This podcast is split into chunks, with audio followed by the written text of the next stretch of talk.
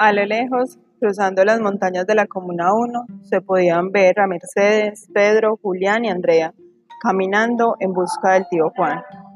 Mientras su equipaje llamaba la atención de muchos, incluyendo al sacerdote Federico Carrasquilla, quien hacía su recorrido habitual. Mercedes, al observar su atuendo, quiso saludarle,